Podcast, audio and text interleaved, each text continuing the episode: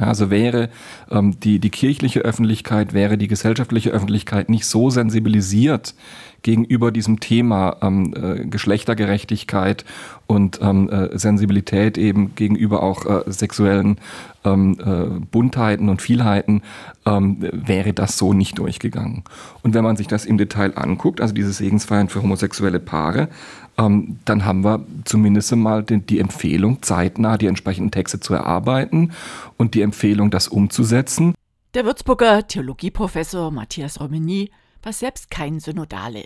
Er war nicht vor Ort, als in Frankfurt am letzten Samstag der Schlusspunkt des synodalen Wegs gesetzt wurde. Gut drei Jahre hatte dieses Unterwegssein gedauert. Zu fünf Versammlungen trafen sich gut 200 engagierte Katholikinnen und Katholiken mit den deutschen Bischöfen. Schwere Brocken hatten sie im Gepäck. Segnungen für homosexuelle Paare, eine Öffnung des Zölibats, Zulassung von Frauen zu Weiheämtern, mehr Mitbestimmung von Laien. Für Überraschung sorgte dann letzten Samstag der Beschluss, dass es Segnungsfeiern für Liebende geben soll, egal ob sie homosexuell oder geschieden sind.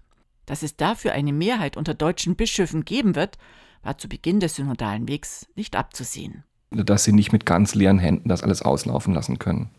Jetzt mal von den, äh, von den ähm, äh, bekannten Betonköpfen sozusagen abgesehen. Aber dass das Gros der Bischöfe ähm, schon klar gesehen hat, sie müssen irgendwas anbieten. Und diese, diese Segensfeiern ist ein Punkt, der interessant ist. Und ein anderer Punkt ist eben auch dieser Umgang mit geschlechtlicher Vielfalt.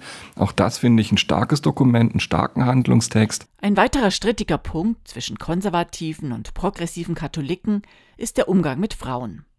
Aktuell dürfen sie Theologie studieren, können als Pastoral- oder Gemeindereferentinnen in Pfarreien arbeiten, aber taufen oder sterbende Salben, das ist ihnen verboten. Ähm, es ist ein Drama, ähm, dass wir hier eigentlich um theologische Selbstverständlichkeiten ringen. Es ist theologisch nicht mehr argumentierbar, ähm, dass man das Weiheamt eben nur für Männer äh, reserviert und dass man das eben nicht öffnet.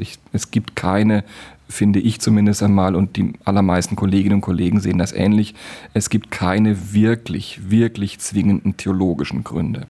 Dass manche Synodalin da die Geduld verloren hat, kann Professor Romeni durchaus verstehen. Steht das Thema Diakonat der Frau schon länger auf der Wunschliste katholischer Frauen und natürlich auch Männer. Und sie setzen sich ein für den ständigen Diakonat oder für den Diakonat für Frauen. Das ist eine Forderung, die die Würzburger Synode vor annähernd 50 Jahren schon gesagt hat. Man kann das bedauern, mit Gründen bedauern, oder man kann zur Kenntnis nehmen, immerhin. 2023 beschließen auch die deutschen Bischöfe in ihrer Mehrheit, sie wollen, dass Frauen zum sakramentalen Amt ähm, der Diakonin äh, zumindest einmal geweiht werden. Auch wenn der offizielle synodale Weg jetzt zu Ende ist, wollen Bischöfe und Laien gemeinsam unterwegs bleiben.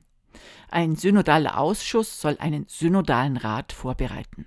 Was die wichtigen Entscheider in Rom zum Vorpreschen der deutschen Kirche sagen, Sie haben ja während der Wegstrecke immer wieder Stoppsignale erhoben.